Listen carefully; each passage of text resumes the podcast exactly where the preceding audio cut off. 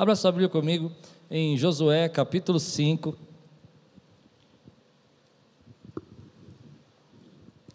Estamos fazendo uma leitura do, do, do livro de Josué. Essa é a nossa quinta ou sexta mensagem sobre o livro de Josué, falando sobre momentos de transição, olhando a parte da sabedoria bíblica, sobre esse momento de mudança que o povo de Israel está passando e as marcas que Deus tem feito na nação para que eles pudessem viver o tempo novo que Deus tinha para eles. No, no sermão da manhã nós falamos sobre o momento deles pegarem pedras do meio do Rio Jordão e guardarem na sua memória, terem um memorial para se lembrar que Deus estava com eles e que abriu o Rio Jordão para eles. E nós falamos sobre essa, essa questão da gente cultivar boas memórias no tempo de transição, que às vezes para nós conseguirmos conquistar o nosso futuro, nós temos que olhar para o nosso passado e lembrar que o nosso Deus esteve conosco no passado, nos livrou, nos guardou, nos abençoou, nos protegeu, e esse Deus que esteve conosco no passado é o que nos garante que vai estar conosco no futuro, nas conquistas que nós temos que fazer.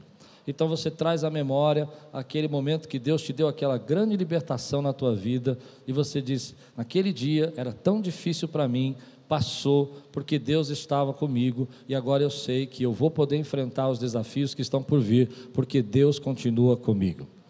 Esses são os momentos de transição, de Deus estar ensinando a nação de Israel como que ele precisa enfrentar o tempo novo que Deus tem. Transição para nós, só para quem está chegando hoje, nunca ouviu a série, transição é esses momentos de mudança, às vezes um desemprego, às vezes é um momento de você ter um filho na sua casa e você está mudando a sua responsabilidade. Às vezes é um momento de você passar por uma luta tão grande com enfermidades e agora você está recompondo aí a sua vida. E outras situações difíceis que você já não se sente mais naquele momento.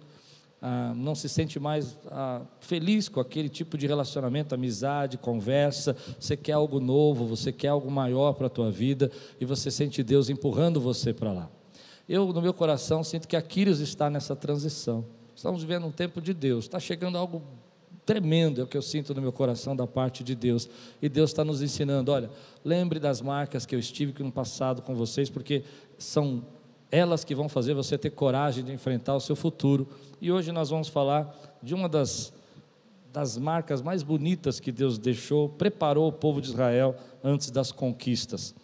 Josué capítulo 5, versículo 1 a 12 diz assim: Todos os reis amoreus que habitavam ao oeste do Jordão e todos os reis cananeus que viviam ao longo do litoral souberam como o Senhor tinha secado o Jordão diante dos israelitas até que tivéssemos atravessado. Por isso desanimaram-se e perderam a coragem de enfrentar os israelitas. Naquela ocasião, o Senhor disse a Josué: faça facas de pedra e circuncide os israelitas. Josué fez facas de pedra e circuncidou os israelitas em Gibeate Aralote. Ele fez isso porque todos os homens aptos para a guerra morreram no deserto depois de terem saído do Egito. E todos que saíram haviam sido circuncidados, mas todos que nasceram no deserto, no caminho depois da saída do Egito, não passaram por circuncisão os israelitas andaram 40 anos pelo deserto até que todos os guerreiros que tinham saído do Egito morressem. Até que todos os guerreiros que tinham saído do Egito morressem. Visto que não tinham obedecido ao Senhor, pois o Senhor os havia jurado que não veriam a terra que prometera aos seus antepassados que nos daria, terra onde há leite e mel com fartura. Assim, em lugar deles, colocou os seus filhos, e esses foram os que Josué circuncidou. Ainda estavam circuncisos, porque não tinham sido circuncidados durante a viagem. E depois que a nação inteira foi se recuperarem, perdão, eles ficaram onde estavam no acampamento até se recuperarem. Então o Senhor disse a Josué: Hoje removi de vocês a humilhação sofrida no Egito. Por isso, até hoje, o lugar se chama Gilgal. Em Gilgal, na planície, na tarde do 14 dia no mês, enquanto estavam acampados, em Gilgal, na planície de Jericó, os israelitas celebraram a Páscoa. No dia seguinte ao da Páscoa, nesse mesmo dia, eles comeram pães sem fermento e grãos de trigo tostados, produtos daquela terra. Um dia depois de comerem do produto da terra, o maná cessou. Já não havia maná para os israelitas. E naquele mesmo ano, eles comeram do fruto da terra de Canaã. Vamos orar? Senhor, fala conosco nessa noite. Traz a tua palavra que ela venha ser o alimento que nós precisamos. Que ela venha, Senhor, ser um momento especial, um momento de crescimento, de graça. Que nós possamos enxergar, Senhor, que o Senhor tem algo para falar conosco por meio desse texto. Eu oro para que as nossas vidas sejam tocadas, Senhor. Eu oro para que o Senhor venha derramar graça, em nome de Jesus. Amém. Glória a Deus. Deixa eu só acertar aqui uma coisa. Emerson, para mim, está bem embolado aqui, grave. Você pode pôr um pouquinho de agudo? Eu não sei se vocês estão me ouvindo bem aí. Vocês estão me ouvindo bem? Porque para mim está bem difícil de me concentrar. Tá uou, uou.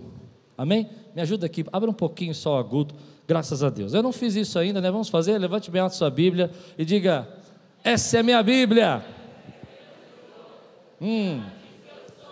Eu tenho o que ela diz que eu tenho, eu posso o que ela diz que eu posso, abrirei meu coração, deixarei a palavra de Deus entrar e nunca mais serei.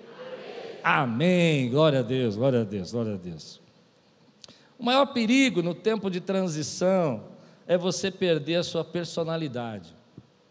Você já deve ter visto gente que, quando está no momento de crescimento, desenvolvimento, mudança na sua vida, abandona a sua essência, abandona quem realmente é. Eu, algumas vezes eu vejo nesse tempo que muita gente passou por lutas, dificuldades, e essas lutas trouxeram essa transição interna de pensamentos, mudança de jeito de ver a vida, uma forma diferente de repensar como se relacionar com a vida. Isso trouxe também algumas pessoas é, se tornaram completamente diferentes do que a gente conhecia, diferentes do que a gente se relacionava antes. Parece que elas mudaram. Parece que elas entraram no guarda-roupa e saíram, e saíram de outro jeito e você já não reconhece mais. Porque as transições que nós passamos na nossa vida têm esse poder de fazer com que você perca a sua essência, a sua identidade. Perca isso, faça você esquecer quem realmente você é. Você já deve ter visto amigos de vocês que cresceram, prosperaram financeiramente e de repente você já não conhece mais a pessoa. Ela era uma pessoa humilde, era uma pessoa simples, uma pessoa que buscava a Deus e agora ela não lembra mais de Deus, ela fala com arrogância, ela te trata mal e você fala como essa pessoa mudou. Mas o interessante é que às vezes essa pessoa nem é isso, ela simplesmente foi se moldando a essa pressão de viver uma transição na sua vida. Muita carga, muita pressão, era uma pessoa calma, uma pessoa alegre, uma pessoa feliz e se tornou uma pessoa ah, triste, preocupada, ansiosa e foi perdendo a sua essência. Deus está pegando o povo de Israel aqui e antes de começar a conquistar, olha que interessante, olha que sabedoria que tem a palavra de Deus. Antes de, dele começar a ter a terra que Deus havia dado a eles, Deus vai lembrá-los e vai marcá-los para que eles possam jamais esquecer quem eles realmente são. Havia um grupo de gente que tinha saído do Egito, e esses, no dia da, da saída do Egito, todos tinham sido circuncidados. Mas aqueles que estavam no, no deserto e que nasceram lá não tinham passado por isso. Então eles não conheciam a aliança de Deus com Abraão, eles não conheciam a história. E a identidade do povo de Israel está relacionada com a circuncisão. Ela mostra que essa nação tem um pacto com Deus era guardado e marcado no corpo dos homens para que eles se lembrassem que Deus era Deus que cuidava da vida deles, que Deus era Deus que supria eles e que lá nos tempos de Abraão Deus havia prometido que daria aquela terra para eles. Mas nenhum daqueles jovens que estavam tinham nascido no deserto durante aquele tempo e que iam guerrear tinham vivido nada disso. E é interessante então que Deus, com a sua infinita sabedoria, para esse, esse, esse grupo de gente que vai para guerrear, esse grupo de gente que vai conquistar Jericó, essa próxima batalha que eles têm, e vão começar a dominar aquela terra, e diz: olha, antes de vocês fazerem isso, vocês precisam se lembrar quem vocês são. Vocês precisam reconhecer, vocês precisam trazer no seu corpo, na sua marca, que Deus é o Deus que trouxe vocês aqui, é o mesmo Deus de Abraão, o mesmo Deus de Isaac, o mesmo Deus de Jacó, e que essa é uma promessa que vocês estão vivendo, feito a Abraão há 400 e quase 500 anos atrás. Deus está lembrando eles a identidade deles. Muitos de nós não percebemos que quando as coisas começam a mudar, nós vamos perdendo, a vida começa a mudar, nós vamos perdendo a nossa identidade. E Deus fala assim: olha, eu tenho bênçãos para fazer, eu tenho algo para realizar na sua vida, eu tenho milagres para fazer na sua vida, eu tenho coisas que eu quero trazer para você, mas nenhuma dessas coisas podem afetar a identidade espiritual que eu coloquei em você. Eu acho isso incrível, porque eu vejo muitas pessoas que não podem crescer. Eu vejo muitas pessoas que por não saber quem são, não podem receber bênçãos de Deus, porque não conhecem a sua identidade. Então, a pergunta que o texto está fazendo para nós é essa: Vocês, povo de Israel, sabem quem são? E a pergunta que eu estou fazendo para você é essa: Você sabe quem é? Você sabe quem você é? Afinal, isso não é uma coisa simples de saber. Existe uma série de complexidades, uma série de dificuldades, uma série de ideias a nossa identidade vai além assim da nossa compreensão às vezes. Me deixa explicar um pouco isso. Você é um ser complexo, você tem medos, dentro de você tem uma criança, dentro de você tem um adulto, dentro de você tem uma pessoa corajosa, uma, dentro de você tem uma pessoa espiritual, mas dentro de você também tem uma pessoa carnal que luta com as suas com a sua carne. E a pergunta é essa, né? Povo de Israel, vocês vão entrar na terra prometida e chegou o tempo de Deus cumprir a sua promessa, mas jamais, jamais esqueçam que vocês são nação santa, povo exclusivo de Deus, propriedade do Deus Altíssimo. Jamais esqueçam que vocês estão vivendo uma promessa de Deus, uma promessa que Deus está cumprindo. E essa palavra fala comigo, fala comigo.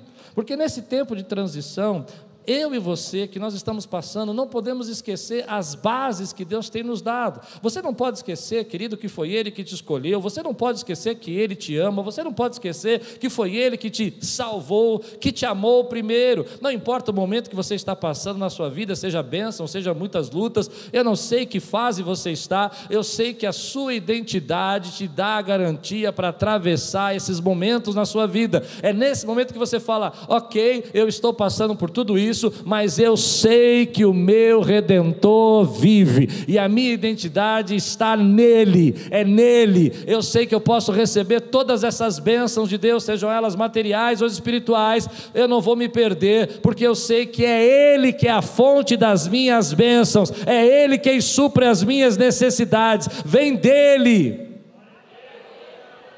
E o jeito de Deus fazer isso é marcá-los. Então, você começa a entender que é difícil saber quem a gente é e quem nós somos, porque não é tão simples assim quando você pensa e começa a entender essa mistura de coisas que você vive na sua vida e você acaba entendendo que você não é apenas, né? Você está se transformando, você está se tornando. E o texto fala isso para nós. Ele fala: olha, hoje eu tirei de vocês o opróbrio, a vergonha do Egito. Estou tornando vocês através da terra que eu estou dando, a nação, o povo de Israel. Eu quero falar um pouco sobre essa questão de identidade. Nesse tempo eu tenho estudado as mudanças que o mundo está passando de forma muito rápida. De manhã nós falamos sobre uma delas, que depois você escuta lá na internet. E uma das mudanças que o mundo está vivendo é que nós não temos mais nenhum tipo de respeito por qualquer tipo de instituição. E de manhã eu expliquei o perigo disso. E o que isso causa? Todo tipo de instituição, seja o professor, seja o médico, seja o advogado, seja o pastor, seja o líder, ou seja, a instituição igreja, a instituição escola, a instituição ah, hospitais, tudo isso tem sido levado como um descrédito. E eu falei sobre essa mudança, então eu não vou pregar isso agora porque você vai escutar. Mas a, a de hoje, da noite, que tem me chamado a atenção sobre esse tempo que nós estamos mudando tão rápido, é que o mundo tem falado para nós, e talvez você não tenha percebido isso ainda, e essa mudança está acontecendo nos nossos filhos, nos nossos, nas nossas crianças, é que o mundo está dizendo para nós que você, você, principalmente os jovens ouvem muito isso, precisa descobrir a sua identidade. Essa é a ideia do mundo.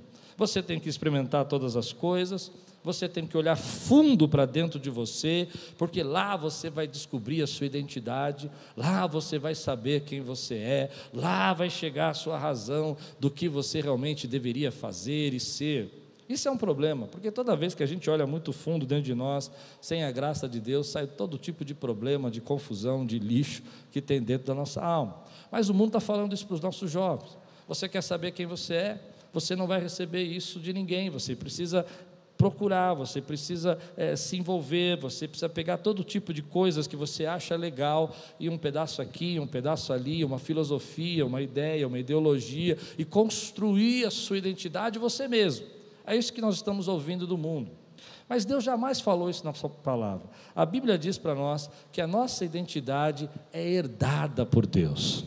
Nós não descobrimos, nós recebemos. Ah, você não entendeu o que eu estou pregando. Enquanto tem gente colocando na sua cabeça que você tem que experimentar todo tipo de coisa para você saber quem você é, Deus está dizendo: Eu vos escolhi, você é meu, e a sua identidade é de filho.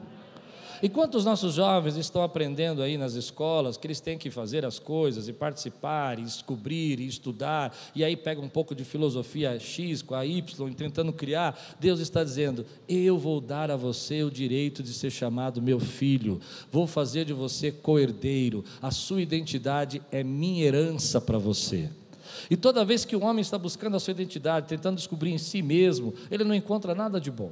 Ele encontra uma confusão de ideias e pensamentos, e, e você acaba nunca sabendo quem você é. Mas quando você entende, querido, que Deus te deu essa identidade, que Ele te gerou, Ele te deu a identidade de homem espiritual, porque Ele conquistou isso na cruz do Calvário. Ele circuncidou o seu coração. Paulo vai dizer para nós: vocês foram circuncidados no coração, ou seja, foi, foi selado dentro de você a aliança. Então tem muita gente confusa hoje com o que as pessoas estão dizendo nesse tempo de mudança, ou de antigamente nós recebíamos a nossa identidade do sobrenome do nosso pai, recebíamos a identidade da história da nossa família, mas os nossos jovens não têm vivido isso, eles não têm enxergado isso. Isso me preocupa. Mas deixa eu dizer uma coisa para você: pare de ficar olhando para dentro e comece a olhar para aquilo que Deus quer gerar na tua vida. Pare Pare de ficar procurando nas coisas, em todos os lugares, por isso que vai acabar mal. E receba a identidade que Cristo quer dar a você.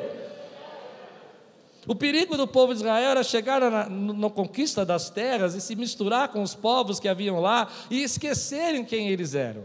É por isso que Deus está circuncidando eles no deserto antes das vitórias, para que no meio daquela mistura que eles iam encontrar povos ali, eles jamais esquecessem que Deus era o Deus da vida dele. E hoje eu estou dizendo para você: se você quiser saber quem você é, olhe para aquilo que Cristo diz que você é, e não para aquilo que você sente dentro do seu coração, não para aquilo que você pensa a respeito de você mesmo, e não para aquilo que o mundo diz que você precisa descobrir por si só. Você precisa receber dele a sua identidade, e a identidade que ele te deu é de homem espiritual, é de mulher espiritual, é de filho dele, é de salvo pela graça, é de lavado pelo sangue do Cordeiro, é de remido pelo sangue dele. Então, nesse tempo, querido, o mundo vai falando para nós: olha, constrói a sua identidade aí com o que você quer. E aí você começa a achar que é legal ser uma pessoa rebelde, fazer todo tipo de coisas que você acha que pode surgir na sua cabeça, e no final você percebe que isso só trouxe afastamento e dor para a tua vida. Ou você então começa a pensar que pode construir a sua identidade com um pouco de religião dali, um pouco de filosofia daqui, um pouco de ideias ah, de seus professores na faculdade, na escola, e eles foram ensinando você, e você começa a esquecer que, na verdade, oh glória a Deus, eu recebi a minha identidade.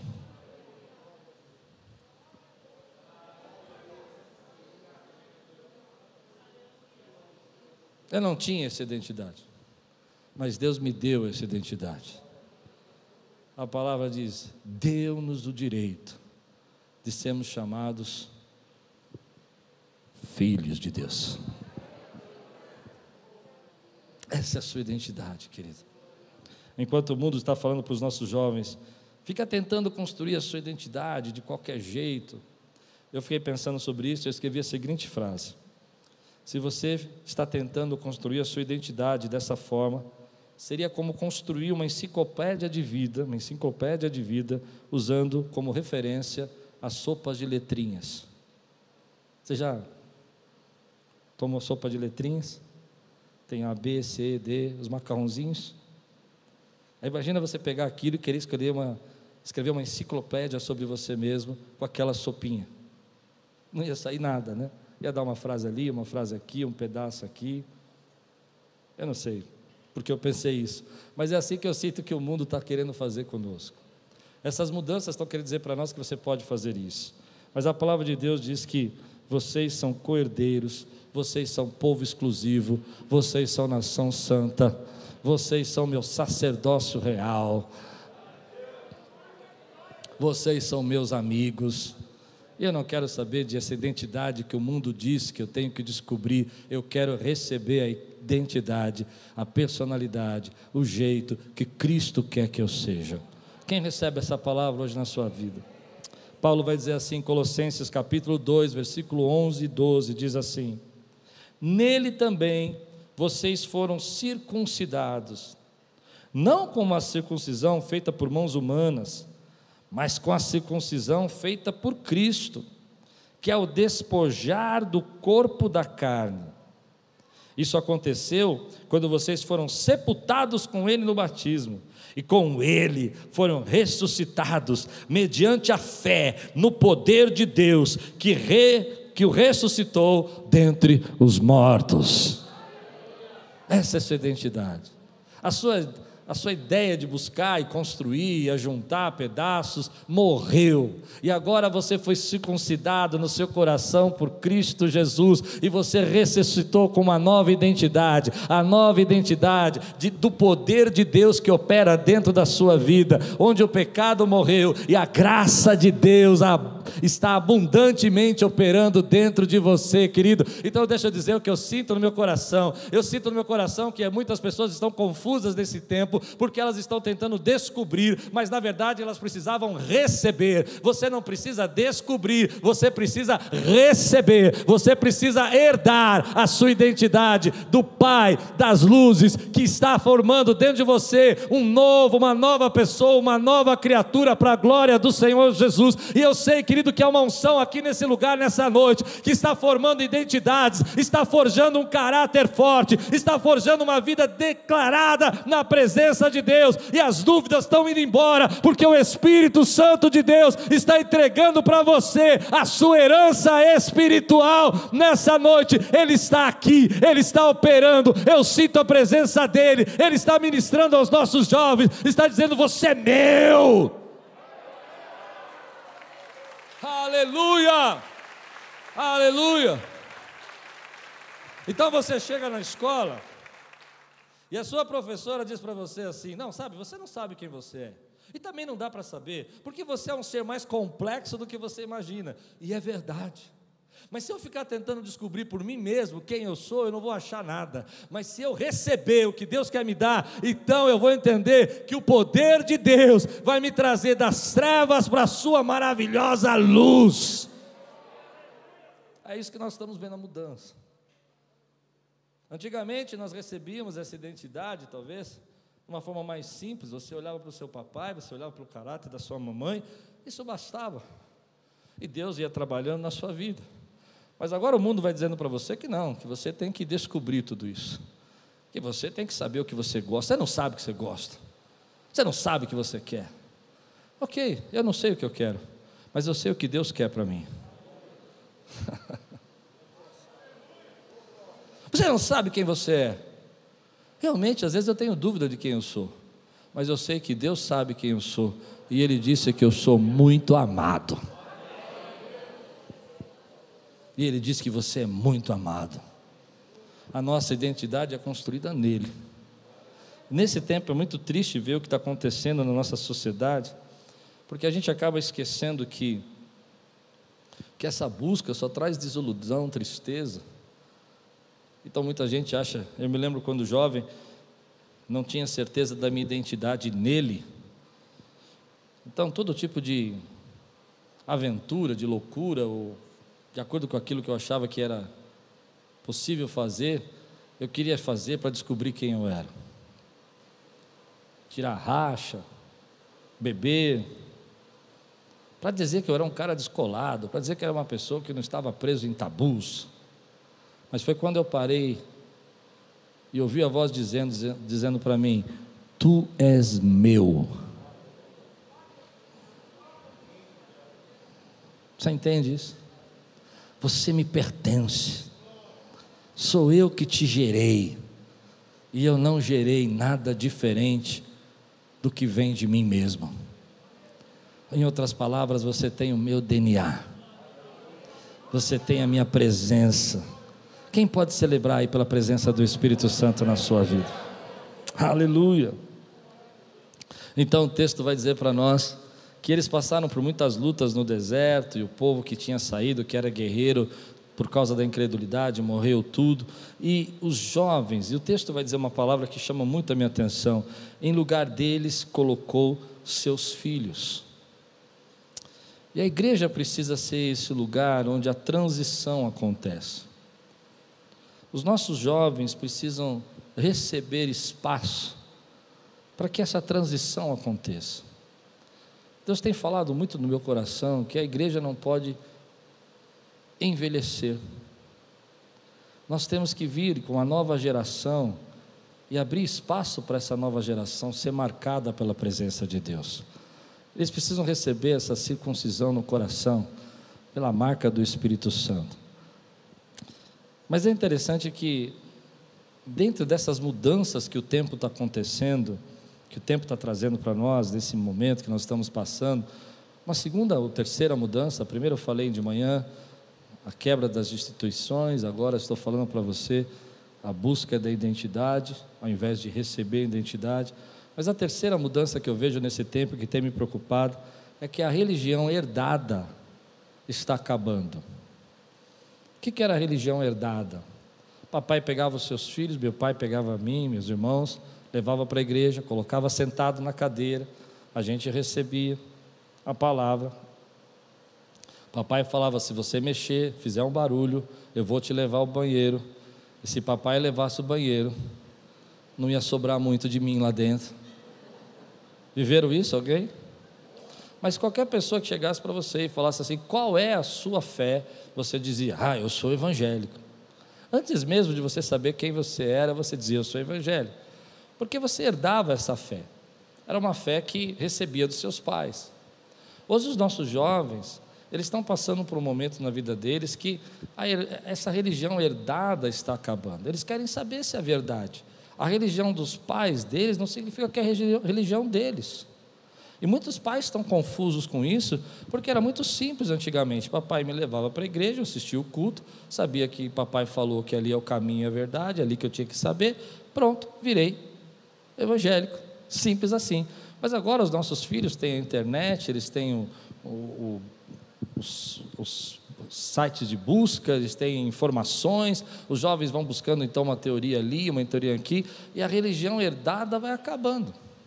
Eles começam a dizer: Não, eu sou evangélico, mas eu sou evangélico do meu jeito.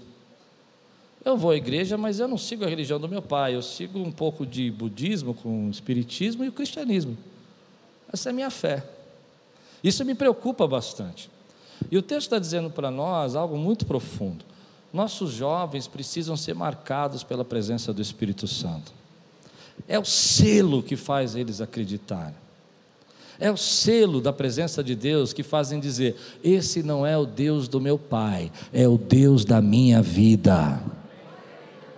É esse momento que muda tudo na nossa vida. É quando você chega um dia no seu momento, mesmo eu herdando a minha fé, da minha família, de avós evangélicos, de pai evangélicos, de tios evangélicos. Teve um dia que eu tive que dizer: não, não, eu não estou aqui porque a meu pai vem, não estou aqui porque o meu irmão é pastor, eu estou aqui porque Deus é o Deus da minha vida.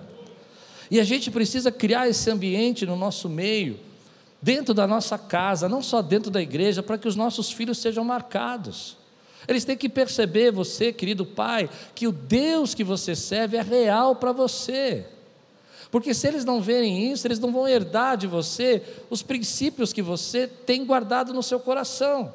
Isso não é algo que a instituição, a igreja vai fazer, isso é algo que acontece dentro da nossa casa. É quando nossos filhos nos vêm orando, é quando nossos, nossos filhos vêm, nós falamos dos milagres de Deus, é quando nós compartilhamos com eles as experiências que Deus tem feito nas nossas vidas. É, a minha experiência muito maior foi quando eu via minha mãe orando de joelhos em casa, doente, clamando pela minha vida, e eu falava: como que essa mulher, sofrendo a enfermidade que está, de não conseguir se saber quem é o seu próprio pai, quem é o seu marido quem é o seu filho, quando ora, recebe tal revelação e sabe por quem que está orando, e parece que está curada na oração, e Deus fala no meu coração, porque o Espírito está curado, e eu quero falar agora com você, eu quero, que eu, eu quero ser o seu Deus.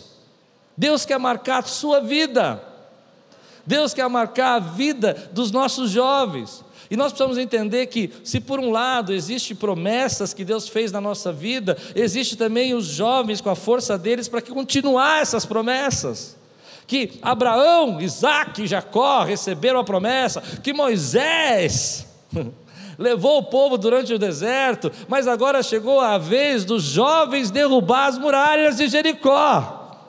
E esse é o legado que nós temos que deixar nesse tempo. Existe um momento no meu coração que as pessoas antigamente pensavam assim: eu nasci cristão, eu sou de pais cristãos, eu me tornei cristão. Então você seguia aquilo porque você era cristão naturalmente e você aprendia a mensagem. Mas agora os nossos filhos estão confusos sobre isso e estão imaginando por que, que eles deveriam ser cristãos. Então você vem e começa a dizer para você que foi Deus que o escolheu primeiro. Deixa eu dizer para o jovem que está confuso com relação a isso: me dê cinco minutos. Foi Deus quem te escolheu escolheu, foi Deus quem te amou, não foi o papai que te trouxe aqui. Aqui não é a igreja da sua mamãe, aqui é o lugar onde Deus te trouxe para marcar você com a presença do Espírito Santo. Foi Ele que te amou primeiro, meu, meu amigo. Meu, minha mãe me entregou ao Senhor quando eu estava no ventre, eu sei disso, mas foi Deus que me escolheu desde a minha nascença e pôde me preservar até agora. E da mesma maneira foi Deus que disse para você: Tu és meu. Então, se você está confuso a respeito de Deus, eu vou dizer para você: teu pai não poderia marcar você, sua mãe não poderia marcar você, a igreja não pode marcar você, mas a presença do Espírito Santo marca a tua vida, e você vai dizer para você mesmo: não posso negar que esse Deus é real, porque hoje ele me tocou. Tem muita gente confusa com relação a isso. Eu estou aqui porque meu pai me trouxe, eu estou aqui porque minha mãe me obrigou a vir. Eu vejo alguns jovens que estão aqui, às vezes não conseguem estar aqui, porque na cabeça deles, eles não sabem se aqui é o lugar deles. É porque eles não sabem que Deus o amou primeiro e escolheu eles primeiro. E ainda que teu pai e tua mãe te esquecesse, ele jamais ia esquecer você, porque ele ama você. Então você pode dizer com todo o teu coração: Ele é o Deus da minha vida, Ele é o Deus que me sustenta a minha identidade está nele, a minha identidade está nele. Algumas vezes nós também precisamos lembrar disso, que Deus precisa marcar a nossa vida. Tem momentos que nós começamos a nos sentir frios, separados, distantes da presença de Deus, e Deus quer marcar. E sabe a minha oração? É que você saiu de casa hoje, você veio nesse culto, está aqui adorando a Deus comigo. Talvez você tenha sido convidado por alguém, mas nessa noite Deus quer marcar você. E a minha oração é que Ele marque você. Que você sinta a presença dEle de tal forma poderosamente que avive os teus dons, avive os teus talentos, que você comece a ter desejo de orar, que você comece a ter desejo de buscar a presença de Deus, que você comece a sentir algo de parte de Deus que fazia muito tempo que você não sentia, e que você possa dizer: verdadeiramente o Senhor estava nesse lugar. Os nossos jovens precisam ser marcados. E o jeito de de acontecer isso, nem sempre é no meio de um culto na igreja. Às vezes, as maiores experiências que eu tenho com, com Deus, eu me lembro do meu pai. Meu pai não morava em casa, meu pai se separou da minha, da minha mãe durante com cinco anos de idade. Eu lembro poucas coisas do meu pai dentro de casa, mas me lembro que toda semana meu, meu pai vinha me visitar, sexta-feira, e ele trazia um texto datilografado, de duas páginas mais ou menos. E antes da gente começar a conversar qualquer assunto aleatório, eu li aquele texto, e era uma mensagem, era uma pregação escrita, que ele tinha escrito à tarde, pedido para a secretária datilografar e levado para mim. E muitas daquelas pregações eu jamais esqueci. Jamais esqueci. Foram um legado que ele deixou. Foram marcas que ele deixou na minha vida. Eu tenho uma pasta em casa até hoje. Desse tamanho assim. Com todas as pregações que ele me deu. E toda vez que eu lembro daquelas pregações, eu me lembro dos restaurantes que nós estávamos, das mesas que nós estávamos, conversando. E me lembro de como meu pai queria imprimir em mim o Deus que ele servia. Como ele queria que eu fosse desse Deus. E o legado que ele deixou para mim foi esse. Não foi recursos, não foi bens, não foi nada material, mas ele deixou a palavra de Deus no meu coração. Então eu creio, querido, que nós temos que criar esses ambientes dentro da nossa casa. Nossos filhos têm que ver cada um de nós como pais adorando ao Senhor. E os jovens, querido, precisam entender que é hora de você guerrear. Se você ler o texto comigo, diz assim: E eles, eu vou ler de novo só a parte do versículo que diz assim: E eles e os filhos precisavam, não, e em lugar deles colocou seus filhos. Em lugar de quem? Dos guerreiros que tinham ficado no deserto, daqueles que não tinham acreditado, foram os filhos que foram levantados por Deus. O versículo 6 a 8 diz assim: Os israelitas andaram 40 anos pelo deserto, até que todos os guerreiros que tinham saído do Egito morressem, visto que não tinham obedecido ao Senhor, pois o Senhor lhes havia jurado que não veriam a terra que prometera aos seus antepassados que nos daria, terra onde há leite e mel com fartura. Assim, em lugar deles, em lugar deles, colocou seus filhos. E esses foram os que Josué circuncidou ainda estavam incircuncisos, porque não tinham sido circuncidados durante a viagem. E depois que a nação inteira foi circuncidada, eles ficaram onde estavam no acampamento até se recuperarem. A palavra de Deus vai dizer para nós, querido, que eles vão enfrentar essa batalha, essa guerra, mas não como escravos do Egito, mas como nação do povo de Deus. E aquilo que você tem para enfrentar na sua vida, você não vai enfrentar, querido, como escravo, como a identidade que você vai descobrir, mas você vai enfrentar na sua vida com a presença da graça de Deus. Deus está dizendo para eles assim: olha, vocês não vão ser mais esse povo que saiu como escravo, vocês vão ser a minha nação. E isso vem falar no meu coração, porque eu não vou lutar as lutas que vêm pela frente com uma identidade menor do que Deus quer me dar. Você vai lutar essas lutas com a identidade de filho de Deus, de comprado pelo sangue de Jesus. Você não vai lutar essas lutas com uma identidade de escravo, não vai lutar essas lutas com uma identidade de quem está preso, mas vai lutar essas lutas com a presença e a graça de Deus. Você vai lutar como Davi lutou: Eu venho contra ti, filisteu, em nome do Senhor, porque eu sei quem eu sou. Eu sou do povo de Deus. Deus.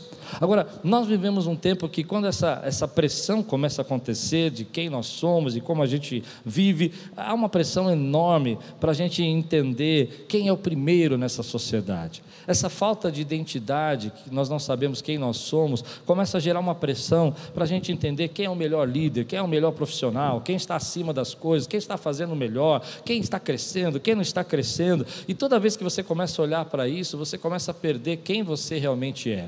Você não pode correr uma corrida dos outros. Você não pode correr a corrida que os outros estão correndo. Você tem que correr a sua corrida. Você tem que caminhar a sua caminhada. E quando eu não sei quem eu sou, eu fico olhando para a corrida dos outros e tentando me comparar com os outros. O que Deus tem para fazer na sua vida é com você, é em você e é através de você. Então, quantas pessoas aqui às vezes não conseguem se sentir que não são nada, conseguem olhar para a sua vida e falar assim: eu queria ser igual àquela pessoa, eu queria ser igual àquele outro, eu queria estar vivendo essa experiência, eu queria estar vivendo o que o outro está passando, é porque você não sabe quem você é. Porque se você soubesse quem você é e quem você é nele, você saberia que tudo o que você precisa para correr a tua corrida já está em você. Tudo o que você precisa para vencer a batalha que está pela frente já está em você. Tudo que Deus quer que você conquiste já está preparado dentro de você. Ele já te deu isso como servo dele, como povo dele. Mas nós temos essa pressão na nossa vida, onde as pessoas vão falando conosco, e você fica preso, preocupado, ansioso, é, chateado, achando que a tua vida não vale nada, e você fica se comparando, olha o que está acontecendo ali, olha o que está acontecendo aqui, parece que eu estou ficando para trás, e Deus está falando para você: esquece tudo isso e olha aquilo que eu quero fazer na tua vida agora, olha que eu te amei você para ser agora. Não fique olhando para quem já tem ou deixou de ter, lembra que eu estou chamando você para conquistar hoje, esse é o teu chamado, esse é o teu legado. Lembra quem você é como essência, independente do que os outros estão fazendo, independente do que os outros estão conquistando, você é dele. Essa é a palavra de Deus. Ele vai dizer para nós: olha, filho, preste atenção. Eu quero que vocês se lembrem quem vocês são. E hoje eu estou tirando a vergonha do Egito que estava sobre sua vida. Essa guerra que você vai lutar, essa batalha que você vai enfrentar, você vai enfrentar como nação, você vai enfrentar como sacerdote, você vai ter, enfrentar como povo exclusivo. Não vai enfrentar essa batalha como escravo, não vai enfrentar essa batalha preso aos pecados, não vai enfrentar essa batalha preso às situações desse, desse mundo, você vai enfrentar como quem você realmente é, e você é dele. Essa é uma palavra muito forte, porque tem muita gente querendo enfrentar a batalha usando e comparando-se com os outros. Tem muita gente querendo viver a sua vida, ao invés de viver o que Deus tem para ele, preocupado com o que Deus está fazendo para os outros e tentando se transformar aquilo que não é. Por isso que eu falei que o, maior perigo de quem quer viver uma transição na sua vida é perder a sua personalidade. Você não vai perder a sua personalidade, porque você não é mais escravo, você é livre para a graça de Deus. Você não vai perder sua personalidade, porque você recebeu a herança dele. Eu não sei o que Deus está fazendo ali do outro lado, eu não sei o que Deus está fazendo naquela igreja ali, eu sei o que Deus está fazendo nesse lugar. E sabe o que Deus está fazendo? Filho, se prepare, deixe eu marcar a sua vida para que jamais você esqueça quem você é, para que as vitórias possam chegar na sua vida e você não perca a sua personalidade. Seja aquilo que eu sonhei, não se compare, não corra as corridas dos outros, corra as suas corridas, corra as suas corridas conquistas, mas corra como meu servo. Aleluia. Então você está no meio de uma batalha e você fala: Quem eu sou? Eu sou servo. Você está no meio de uma batalha e as pessoas dizem no seu trabalho: Olha, faz isso, faz desse jeito, suborna ali, muda aquilo, troca aquilo outro. Você fala: Não posso, porque essa não é minha identidade e eu vou vencer essa batalha com a minha identidade. Eu não sou mais escravo, eu sou livre do pecado. Então as pessoas vão dizer para você: Mas olha o que eu já cheguei, olha onde eu cheguei. Eu não sei aonde você chegou, mas o que eu tenho dentro de mim, eu não troco por nada da onde você chegou. O que Deus tem feito na minha vida, eu não troco por nada do que Deus, do que você tem vivido aí, porque eu sei, a minha identidade foi construída em Cristo Jesus. Então as pessoas dizem para você: Mas você não está entendendo que você está perdendo seu tempo, e você diz: Eu não sei se você acha que eu estou perdendo meu tempo, mas a minha corrida é fazer o que Deus mandou eu fazer. A minha corrida não é tentar vencer com a minha própria força, a minha corrida não é comparar-se com o que os outros estão fazendo, a minha corrida é fazer o que Deus mandou eu fazer. Nesse mundo a gente vive essa pressão onde a gente gostaria de ser outra pessoa. E a gente gostaria de dizer assim: ah, se eu tivesse o dom daquela pessoa, se eu pregasse como aquela pessoa prega, se eu ensinasse como aquela pessoa ensina. E você começa a esquecer quem você é. E aí que a gente se perde, porque Deus quer usar você do jeito que você é. Deus já fez aquela outra pessoa, Ele está usando ela daquele jeito. Mas Ele vai usar você com seus dons, com seu talento, com a forma que você tem, para a glória dele. Eu não estou dizendo que Ele não vai mudar os seus defeitos, não estou dizendo que Ele não vai arrancar o que precisa ser arrancado, Ele não, vai, ele não vai deixar de tirar o que precisa ser tirado para que você possa fazer, mas você precisa parar de se comparar, porque aquela não é a tua corrida, a tua corrida é ser o que Deus sonhou e viver a identidade que Ele tem para você. Às vezes eu recebo e-mails ou WhatsApps falando assim: Klaus, por que você não prega assim? Por que você não prega assado? E eu acho interessante porque eu não sou aquela pessoa. Deus vai me usar. Deus vai te usar. Sendo você quem você é. E os desafios que você precisa enfrentar na sua vida, você vai enfrentar, lembrando que você recebeu uma identidade uma nova natureza, uma nova vida em Cristo Jesus. Como é que você vai conquistar o que Deus tem para você? Israel, como é que você vai vencer as suas batalhas? Israel, como é que você vai se relacionar com os povos que você vai encontrar nessa terra? Lembrando que você foi alvo da minha aliança e marcado pela minha presença. E toda vez que você estiver sozinho, toda vez que você estiver completamente despido de todas as suas vaidades e máscaras e títulos, você vai se lembrar que eu, Senhor, marquei a sua vida e você é meu. E você vai olhar para isso e vai dizer assim: Eu sei como eu vou enfrentar Jericó. Eu sei como eu vou conquistar essa terra. E as pessoas vão te dar uma série de ideias malucas para você conquistar. E você vai dizer: não preciso delas, porque eu já recebi a minha identidade em Cristo Jesus. Tenha coragem para ser essa pessoa que Deus quer que você seja. Tenha coragem para viver o que Deus quer que você viva. Tenha coragem para enxergar o que Deus quer fazer. E a pergunta que eu quero terminar esse texto, que é a pergunta que eu fiz para mim, e eu deixo para você também. Imagine quem você poderia ser com o Senhor e em quem você poderia se tornar com Deus e quem Deus quer tornar você. E mire nesse alvo com determinação. Vou repetir. Imagina quem você poderia ser, quem Deus quer tornar você. Consegue imaginar isso? Talvez Deus quer você uma pessoa de oração, talvez Deus quer você um evangelista, talvez Deus quer você um, um pregador, talvez quer você, Deus quer de você um intercessor, talvez Deus quer revivar você nesse tempo e Ele quer tornar você assim. Então mira nesse alvo. Se dedica a isso que Deus quer que você seja. Se dedica a isso que Deus quer que você seja. Talvez Deus queira se tornar um pregador. Se dedica. Um professor, um mestre, um auxiliador. Se dedica a se tornar aquilo que Deus quer que você seja. Se dedica com toda a sua determinação. Nesse culto eu quero que você saia dele dizendo assim: Eu sei quem Deus quer que eu seja. E eu sei o que eu preciso fazer para ser. E eu estou determinado a viver a identidade que Deus quer me dar na minha vida. Eu não preciso buscá-la, não preciso tentar descobri-la, porque eu já recebi dele. A minha identidade é de servo do Deus Altíssimo. Eu não preciso me comparar com ninguém, eu não preciso copiar ninguém, eu não preciso tentar fazer o que os outros estão fazendo para ter o sucesso que eles têm. Eu simplesmente preciso ser, com toda a determinação da minha vida, o que Deus planejou para mim. E as bênçãos do Senhor vão me alcançar.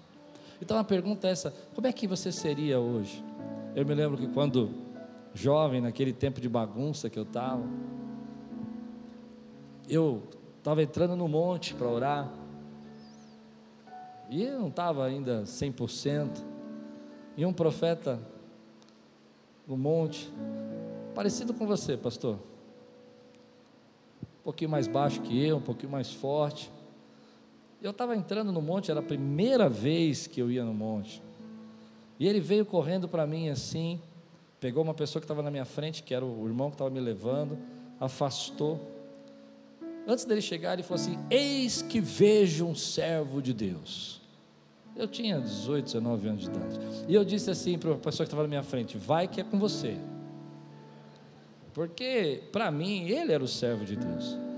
Ele que estava me levando, ele que estava me, me avivando. Vai, vai que é você. Edgar, vai que é você. E o Edgar olhou para mim, falou bem, ele foi. Mas quando chegou na frente do pastor, o pastor falou, afastou ele. Me pegou no colo, me levantou do chão e começou a me girar. E eu era tradicional roxo, nunca tinha ido num culto pentecostal. E ele me girava, e ele dançava comigo, e eu comecei a achar aquilo gostoso. Por incrível que pareça, o que eu pensei na hora, eu falei, não é que é gostoso? E a presença de Deus começou a me envolver. Mas o que ele falou para mim foi sobre a minha identidade. Ele disse: Eu te escolhi para pregar para as nações. Eu te escolhi como meu servo. E ele começou a pregar que eu ia pregar em tal lugar, que ia pregar em tal lugar. E começou a falar comigo. E ali ele começou a mostrar para mim que Deus já tinha me dado quem eu devia ser. E é isso que Deus fez com você. Ele pega você no colo, gira você para um lado e para o outro e diz assim: Ei, eu te escolhi. E naquele momento, aquele jovem que era eu, meio perdido, tentando encontrar minha, minha identidade em várias coisas, em vários lugares, comecei a imaginar quem eu poderia ser, quem eu poderia me tornar. A minha fama não era boa, meus amigos não acreditavam que eu estava mudando. As meninas da igreja não queriam namorar comigo porque não achavam que eu era muito confiável. Deus teve que trazer uma moça do Rio de Janeiro, Lupe, maravilhosa, que não me conhecia, graças a Deus. Mas o mais bonito é que naquele momento Deus mostrou para mim quem eu poderia ser. E nessa noite Deus está mostrando para você quem você poderia ser. Você poderia ser cheio da graça. E você é cheio da graça. Mas você poderia buscar mais. Você poderia receber mais. Você poderia ter uma experiência nova com Ele hoje. Você poderia se preocupar menos e depender mais da presença dEle na sua vida. Você poderia se alegrar mais e celebrar mais o que Deus está fazendo na sua vida. Você poderia ser um pregador para as nações, você poderia ser uma professora de criança, como eu tive, que me ensinou o Evangelho e que me evangelizou, senão eu não teria me convertido. Você poderia ser alguém, e você é esse alguém. E o que, o que, o que aquele homem disse para mim não é quem eu estava sendo, mas quem eu era. E aqui está a diferença. Eu não sei aonde você está, mas Deus sabe quem você é. E você, você é herdeiro de todas as bênçãos que Deus tem na Sua palavra. Esse é você. Você é um profeta. Talvez hoje você não esteja um profeta mas você é um profeta. Talvez hoje você não esteja um pastor, mas você é um pastor. Talvez hoje você não esteja, querido, um avivalista, cheio do, do avivamento de Deus, mas você tem um avivamento dentro de você. Você tem a graça de Deus dentro de você. Você tem a presença. Então, olha para quem você poderia ser e mira nisso né, hoje, até o final do ano, coisas extraordinárias vão acontecer na sua vida. Até o final do ano você vai ver portas se abrindo, você vai ver respostas acontecendo. Eu não sei. Eu sinto que o Espírito Santo me toca que Ele está nesse lugar para marcar pessoas aqui hoje. Eu sinto que Deus está trabalhando aqui, dizendo assim: ei, abre a sua visão, abre a sua visão. Você está enxergando muito pouco.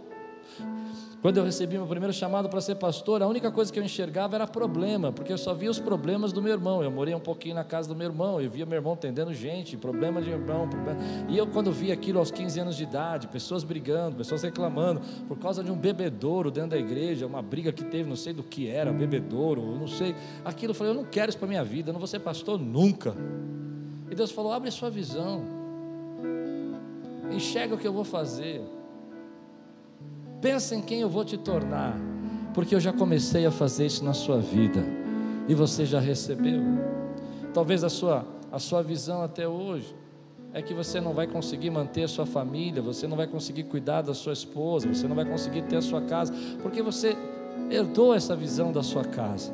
Mas Deus está dizendo para você: pense em quem eu vou tornar você e luta comigo, porque eu já comecei a fazer na sua vida. Você recebe essa palavra hoje? Então, quem você seria? A partir de hoje, já começou. Eu não era aquele rapaz, ao contrário, eu era muito certinho. Eu não era aquele rapaz da identidade, de fama bagunceiro. Ao contrário, eu era muito temente a Deus. Mas ninguém enxergava isso. Mas Deus já enxergava quem eu era. O teu coração já foi marcado por Deus. Você tem experiências com Ele. Você recebe essa palavra na sua vida. Quantos aqui recebem essa palavra hoje? Digam assim comigo, em nome de Jesus. Em nome de Jesus, eu vivo a identidade que eu herdei de filho, de nação, de povo exclusivo, de sacerdote. Aleluia!